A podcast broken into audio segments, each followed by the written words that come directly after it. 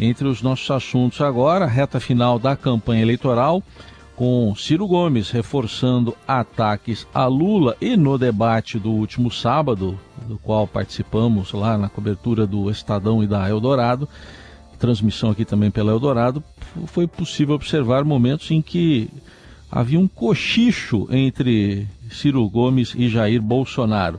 Vamos falar também sobre o que o candidato do PT, o que significou para ele não ir ao debate, estava ausente o ex-presidente Lula, e também em destaque, entre os nossos assuntos de hoje, articulações para um eventual segundo turno, articulações de partidos numa frente ampla contra o presidente Jair Bolsonaro.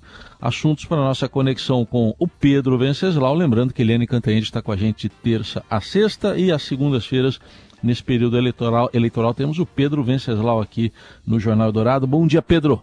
Bom dia, Carol. Bom dia, Raíssa. Bom dia a todos. Bom dia, Pedro. Bom, o ex-presidente Lula, que não compareceu, e o presidente Bolsonaro foram os principais alvos do segundo debate entre os candidatos ao Planalto, realizado na noite de sábado, né? Por Estadão, pela Rádio Dourado, SBT, Veja, Terra, Nova Brasil. O, o, o Ciro Gomes foi um dos mais enfáticos ali nos ataques a Lula, mas também cochichava com Bolsonaro, que também confrontou, mas não houve cochichos, por exemplo, com o presidente por parte da senadora Simone Tebet e Soraya Tronic, não? Exatamente. Vale ressaltar que o Ciro Gomes marcou um pronunciamento para essa segunda-feira, logo mais às 10 horas da manhã.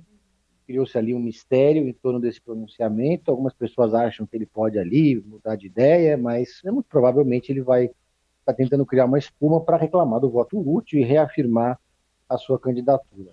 A gente percebeu, né, Carol, lá na sabatina do Estadão, que o Ciro Gomes tá, ficou muito irritado quando foi confrontado, questionado sobre o fato de ter feito, está fazendo ultimamente reiterados elogios, ou se não elogios, comentários simpáticos ao Bolsonaro ou ao governo Bolsonaro, enquanto sobe o tom contra o governo Lula. É, ele ficou muito irritado, foi deselegante, xingou até o próprio Estadão ali na, na, sabatina, na sabatina.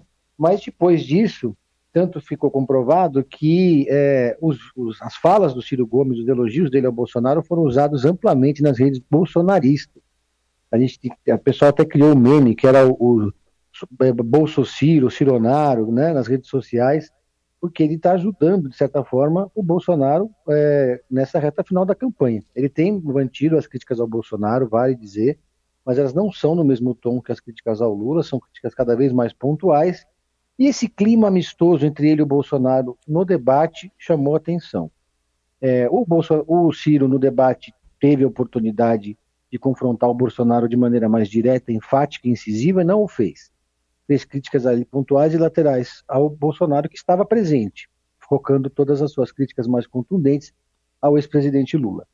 É uma tática que reflete um pouco é, a irritação do Ciro com esse movimento pelo voto útil do PT. Vai dizer que, claro, o Ciro tem todo o direito de ficar incomodado com isso. Ele, ele argumenta com razão que em 2018 ele era o nome mais forte para vencer o Bolsonaro no segundo turno, mas o PT insistiu na candidatura do Lula, que não era, não podia ser candidato, depois na do Haddad, numa estratégia que claramente não era para vencer a eleição, mas para marcar posição. E veio, desde então, é, nos últimos quatro anos, com essa, construindo uma candidatura com críticas ao PT. E, é, e o debate foi marcado também por, pela participação inusitada do suposto padre Kelman, que é um candidato do PTB, que era o vice do Roberto Jefferson, que esticou a corda na justiça eleitoral até o limite e por, por, por uma questão de uma, enfim, é, a lei exige né, que o debate conte com a participação de candidatos de partidos que têm um certo número de deputados. Então estava lá esse personagem, Padre Kelman, que foi praticamente atuou como linha auxiliar do Bolsonaro, lendo as perguntas, levantando a bola para o Bolsonaro. E, aliás, que não é padre de verdade, né? Ele, ele, se diz padre, mas ele é de uma igreja do Peru que não é reconhecida pela Igreja Católica, não é uma prelazia, ninguém sabe dizer ao certo que igreja é essa. Então ele é um padre fake, digamos assim, né? Ele se veste de padre, se autodenomina padre, assim como a CM Neto se autodenomina é, pardo, né? Já estão até dizendo que o CM Neto é o afrobege. Então, como na eleição cabe tudo, né? é isso aí. Sim. Agora, daqui, agora é para eu continuar isso? Eu, eu tenho que falar agora, isso? Depois dessa. Tá bom. Vamos lá. Eu consigo enquanto a Carol se recompõe ali. Bom, o, na, tá, Estava ausente lá o ex-presidente Lula, né? Como a gente viu, ou como a gente não viu, né, Pedro? É, declinou do convite, né? Falando de incompatibilidade de agenda, sendo que o debate estava marcado desde julho, né? Mas isso foi criticado pelos adversários. Vamos ouvir um trechinho aí. Aliás, me espanta quem prega o voto útil correr de um debate, fugir de um debate, de se expor, de apresentar ao Brasil quais são as suas propostas. Como é que alguém pode pregar o voto útil, querer matar uma eleição no primeiro turno e não se apresentar ao Brasil? Não veio por cá ou por estar com salto alto, acha que já ganhou e, portanto, desrespeita todos nós, seus oponentes, e desrespeita especialmente a você. Mas nele não vem mesmo, é porque não tem como explicar nem as promessas, porque tem quatro mandatos que você deu a ele, ele não cumpriu, e nem a denúncia de corrupção. Você imagina, você contrataria, você ir na sua casa, contrataria um candidato que faltou à entrevista de emprego? Esse é o candidato Luiz Inácio Lula, Lula da Silva, que não merece o seu voto de maneira nenhuma. Ele não veio sequer à entrevista de emprego. Uma covardia, isso é coisa de quem não gosta de trabalhar. E aí, Pedro, marcado é, ali o debate em vários momentos, acho que três ou quatro, quatro vezes a volta de cada bloco se mostrava ali o púlpito vazio do ex-presidente Lula. Que efeito pode ter? Olha, eu discordo um pouco de algumas das análises que eu vi. Eu acho que o efeito foi mínimo para o ex-presidente, na real, né? É, eu conversei depois do debate, no domingo, inclusive, com alguns petistas da campanha, né? É, do Lula, dali da, da cúpula da campanha, e o pessoal avaliou que o saldo final foi positivo. Teve um, um, integrante ali da campanha do Lula que chegou a dizer que o Lula venceu o debate mesmo sem ter ido. Porque naquele caso, se ele tivesse ido ao debate e tivesse ali no púlpito, que estava vazio, ele certamente seria o centro de todos os, os ataques. A gente teria ali uma espécie de dobradinha, de, de um, você imagina uma frente ali para bater nele, formada pelo Padre Kelman, Ciro Gomes e, e, Bolsonaro, né? E todo mundo ia voltar, ia voltar sua, sua artilharia para o ex-presidente Lula. É, então, no final das contas, ele foi criticado pela ausência dele no debate. A avaliação no PT é que essas críticas vão se diluir ao longo dessa semana, porque a gente tem o debate presidencial da Globo na quinta-feira, esse o presidente Lula vai e, e, esse é um debate que vai ser ali muito mais próximo da, da, da eleição propriamente dita. É, o Bolsonaro, como estava presente, acabou, é, por estar presente, sendo mais criticado do que o ex-presidente Lula, pelos outros adversários que estavam presentes. E chama atenção, claro, que o Bolsonaro estava mais calmo do que, do que o de costume. Foi ali orientado a, a, a evitar ataques mais contundentes, principalmente a mulheres candidatas e a jornalistas mulheres, também de preferência aos jornalistas em geral, mas... É, nem fez perguntas não... a mulheres, né, Pedro? Desculpa, ele nem não faz perguntas para mulheres. Fizesse, ele... É, se fizesse, ele não ia conseguir se segurar, né? É, agora, teve ali um confronto com a jornalista Clarice Oliveira da Veja, que ele foi deu uma resposta dura para ela. Sim. E também é, xingou a candidata Soraya Tronic de estelionatária. Né? Então, ele acabou escorregando, porque o grande esforço, um, quer dizer, um dos grandes esforços, mas acho que talvez o principal do presidente é reduzir a rejeição, sobretudo no público feminino. Então, o presidente está segurando os seus instintos mais profundos é, e tentando evitar xingar as mulheres na reta final, mas não consegue, porque é mais forte do que ele, né? E, então, chamou atenção isso também. É, e ali tem a, a Soraya Tronic teve alguns momentos muito bons ali no debate, acho que ela foi muito bem, especialmente quando ela falou para o presidente não cutuque a onça com sua vara curta. Na saída do debate, perguntaram para a senadora o que ela quis dizer com isso. Ela falou: Olha, não sei, mas o fato é que ele não pediu o direito de resposta. E para bom entendedor, meia palavra basta, né?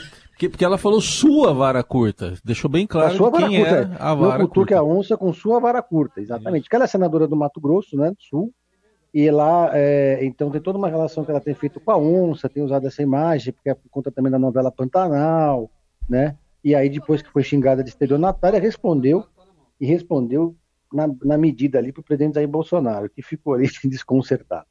Vamos relembrar.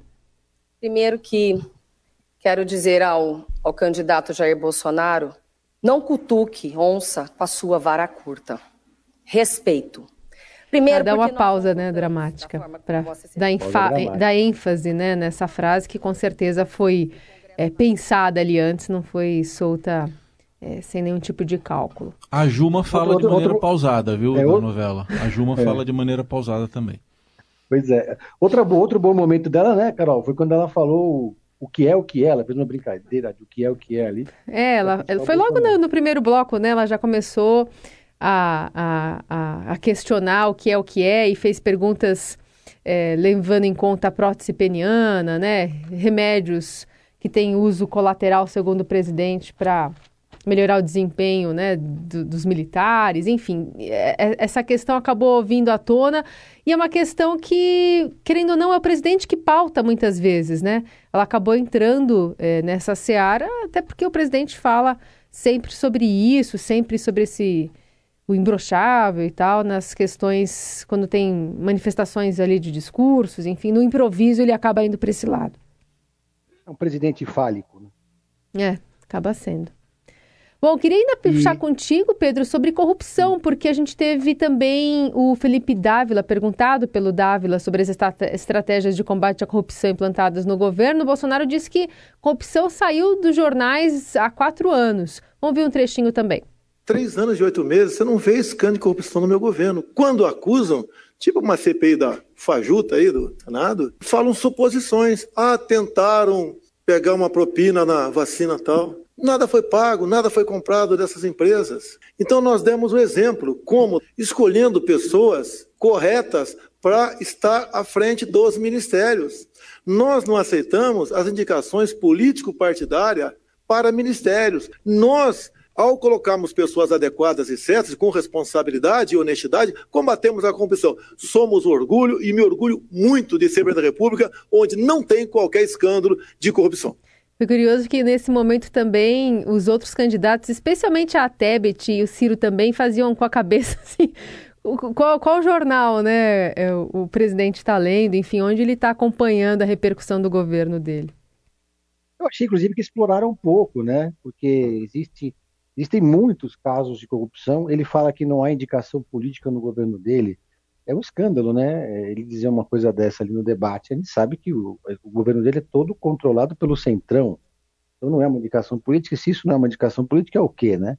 É, o Ciro lá, que o, o chefe da Casa Civil, enfim, é, o, o, Lira, que comanda o governo, sendo presidente da Câmara dos Deputados, o caso do orçamento secreto, dinheiro no pneu, corrupção no MEC, e fora corrupção de, de matriz mais pessoal, digamos assim, naqueles imóveis. Aliás, a família Bolsonaro, o Flávio entrou na justiça para censurar a reportagem do UOL sobre os 51 imóveis comprados em dinheiro vivo pela família Bolsonaro, tremendo tiro no pé. Inclusive, tem gente da campanha que considera também um tiro no pé, que acabou chamando mais atenção ainda para essas reportagens. Depois, o STF derrubou essa decisão e liberou as reportagens que estão sendo aí agora mais do que nunca alvo de busca no Google e, na, e, nas, e nas, redes sociais. Uhum. Então, assim, é inexplicável, né? É, tem muita gente que argumenta que ele não se, não se beneficiou pessoalmente da corrupção, o presidente Bolsonaro. Mas aí você vê como é que alguém que sempre foi funcionário público, deputado, né, parlamentar, parlamentar ganha bem, ganha assim de entre 20 e 30 mil, é um bom salário, mas um salário compatível com uma mansão como aquela que o Flávio Bolsonaro comprou em Brasília, é. que custa não sei quantos milhões, né? E, e, esses imóveis todos comprados pela família. Então, assim, é, é, é a estratégia do Bolsonaro para alimentar o antipetismo na reta final é trazer o tema da corrupção, lembrar os casos do Petrolão, do Mensalão e do ex-presidente Lula, que foi preso, mas o telhado é de vidro, então ele tem que usar isso com uma certa moderação, sabendo que quando ele jogar essa cartada vai vir o zap, né? Então, com certeza esse tema vai aparecer agora também no debate da Rede Globo na quinta-feira. Análise política aqui com o Pedro Venceslau. Semana aí decisivas, domingo tem o primeiro turno. É uma semana em que tem muita campanha ainda pelo voto útil em Lula, vindo obviamente da parte do PT, mas já tem gente articulando um segundo turno contra Jair Bolsonaro. Pedro, como é que é isso?